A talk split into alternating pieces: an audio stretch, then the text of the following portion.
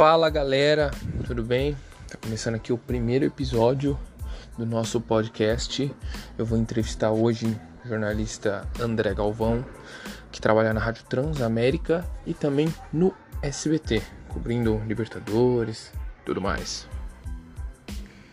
Então, espero que vocês gostem. E é isso aí. Vamos para cima.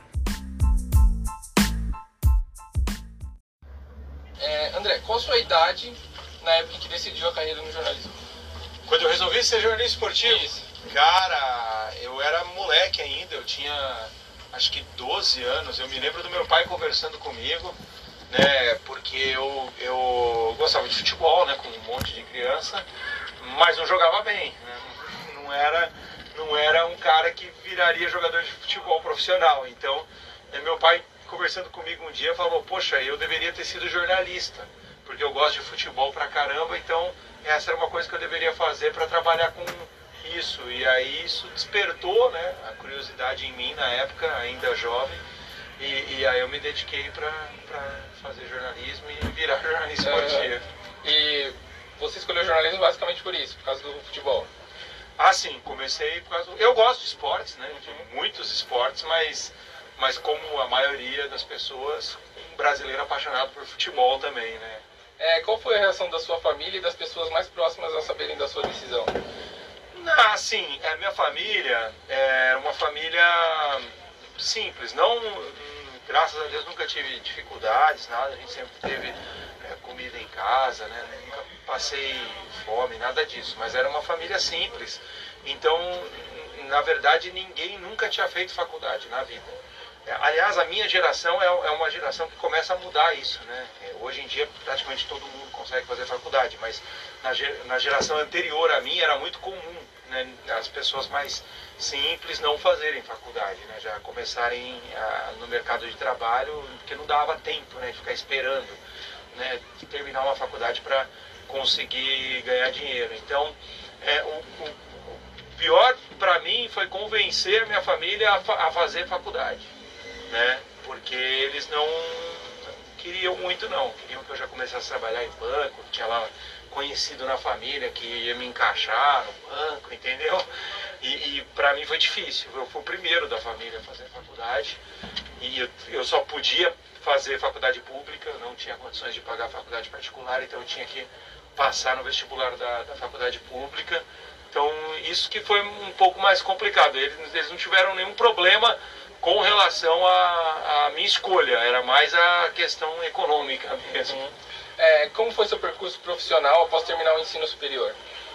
Eu já entrei na faculdade no ano seguinte. Eu, eu fiz cursinho junto com o terceiro ano colegial e fiz o vestibular. Eu fiz dois vestibulares. O primeiro em julho, na metade do ano, na UEL e Londrina tinha duas, é, dois vestibulares. Em julho eu não passei, em dezembro eu passei, então já no ano seguinte eu já comecei na, na faculdade de jornalismo. É, não tive um ano de pausa. No Brasil, o jornalista pode ser considerado um profissional valorizado? Não. Com certeza no início da carreira não. É, essa é uma parte bem complicada do jornalismo, né? É, no início da carreira você tem muitas dificuldades para ingressar no mercado de trabalho, tem muitas pessoas que abusam dos seus sonhos, muitas pessoas, porque como o jornalismo mexe muito com isso, né, com essa questão do, do sonho, da ilusão das pessoas, de trabalhar numa coisa que gosta. Então muita gente explora mesmo, coloca você para fazer é, muito tempo sem receber. Conheço muita gente que começou assim, como eu. Eu fiquei um ano e meio sem receber no início da minha carreira. Então é, é complicado, não é fácil. Depois de um tempo, lá na frente, com muitos anos de janela, você começa a ser valorizado. É, em algum momento já pensou em desistir da profissão e seguir outra carreira? Nunca, cara. Nunca. E assim, é, eu falo para todo mundo, o jornalismo ele tem que estar no sangue. Se você não tiver ele no sangue, você não vai conseguir superar isso. Porque é muito tempo para você ser valorizado, sabe? É muito tempo para você conseguir ter uma rotina legal de trabalho, para você ter é, uma vida bacana, mas, mas eu não, nunca, nunca desisti, cara. Sempre queria chegar e graças a Deus hoje eu consigo ter uma vida mais estável com jornalismo e, e não pretendo sair. Mas conheci muita gente que saiu no meio do caminho? Nossa, para ser sincero, mais da metade que começou comigo lá atrás, hoje não faz mais. Eu continuo fazendo.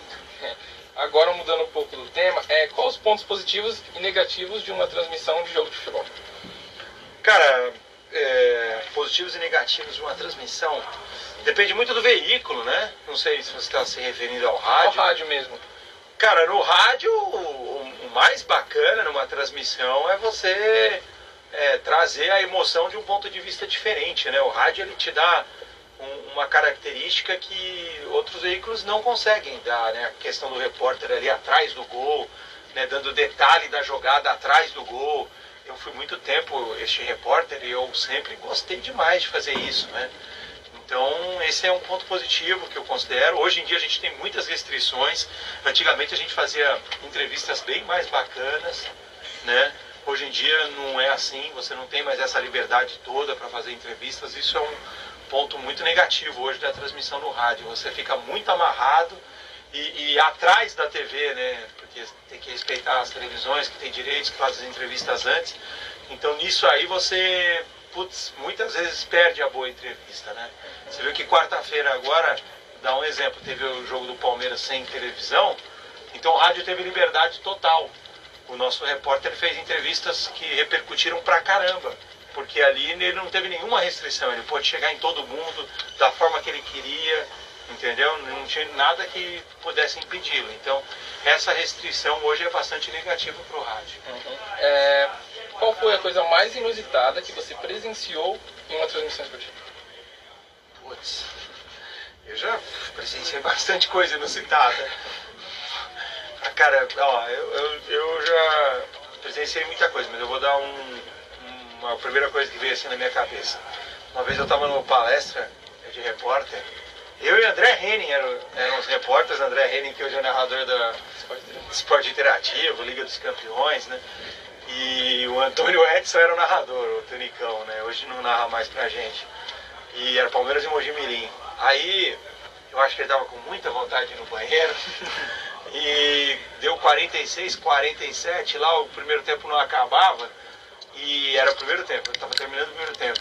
Aí, cara, o juiz levantou a mão lá uma hora para dar alguma coisa e ele terminou o primeiro tempo. Só que não terminou, entendeu? Ele terminou, ele encerrou na transmissão, ele encerrou. Ele falou: fim do primeiro tempo aqui no Palestra Itália, não lembro o placar, Palmeiras 1, Mojimirim 1, e, e sumiu. Foi embora. Então acho que ele foi no banheiro. Aí ficou eu e o André, assim, os dois repórteres, né?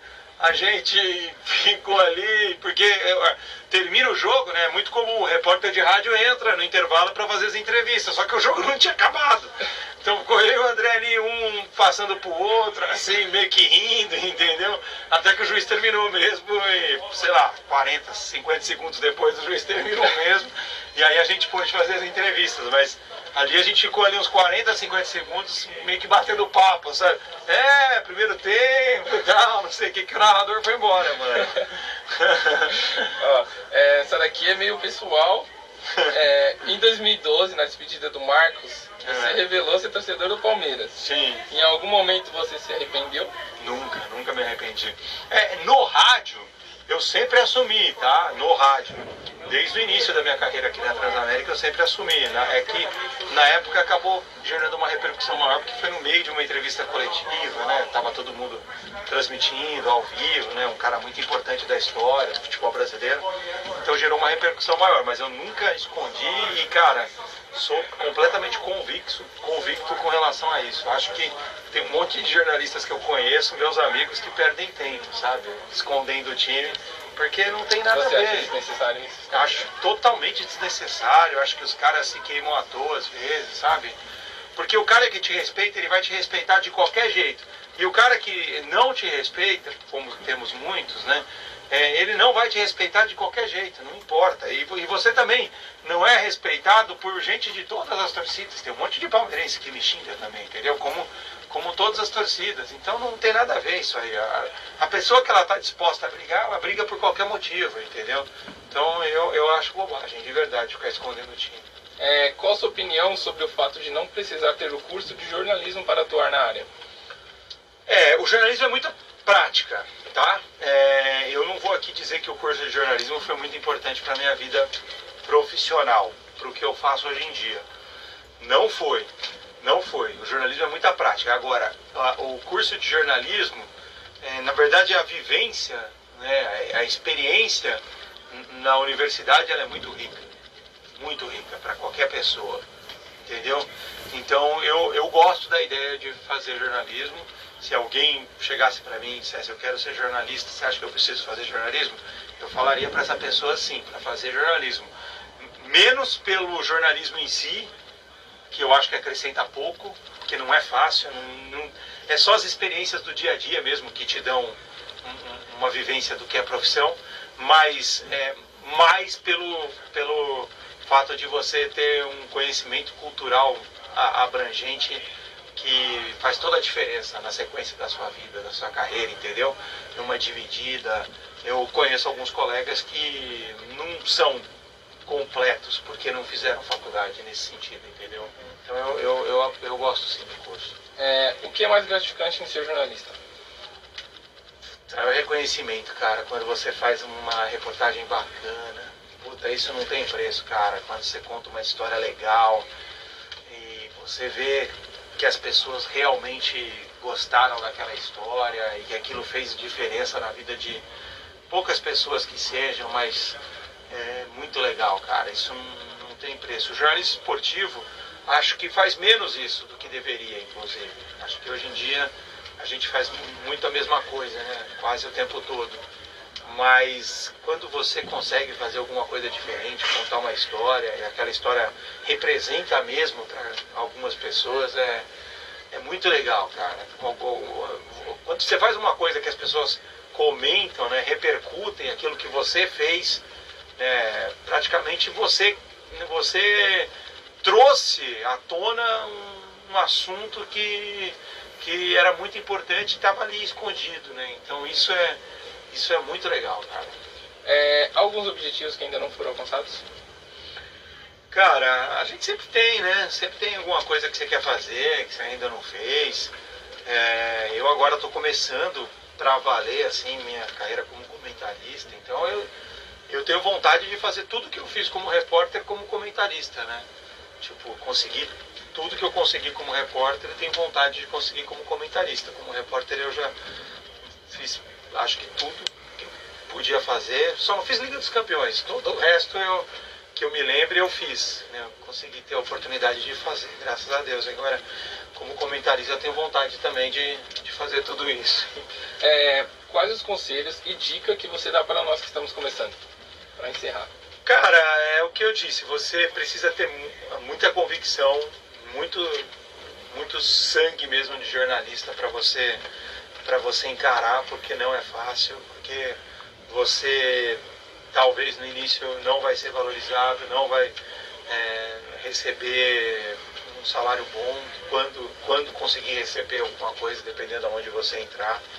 Então é, é trabalho de formiguinha, cara, que demora anos para virar, entendeu? Então isso é, é muito importante, cara. Eu acho que você tem que ter essa consciência. Uma coisa que eu falo sempre também é, é uma parte que às vezes as pessoas não se ligam muito é, a gente trabalha o jornalismo esportivo com um evento que acontece muitos finais de semana.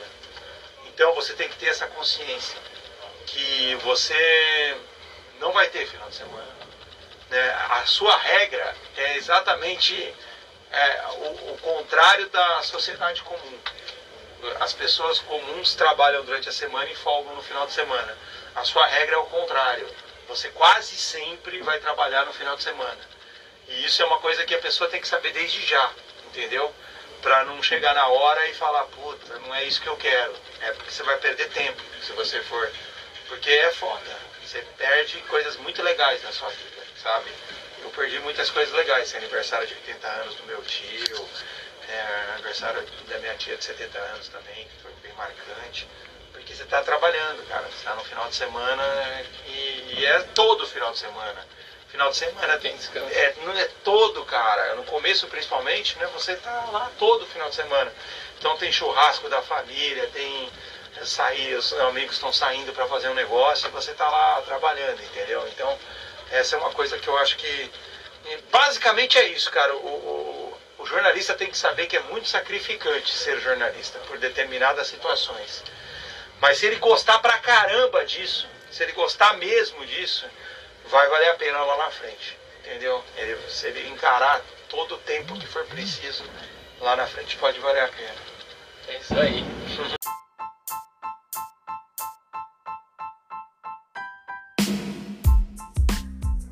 isso aí, galera. Esse foi nosso primeiro episódio do nosso podcast de entrevistas. Espero que vocês tenham gostado e é isso aí. Até a próxima. Valeu!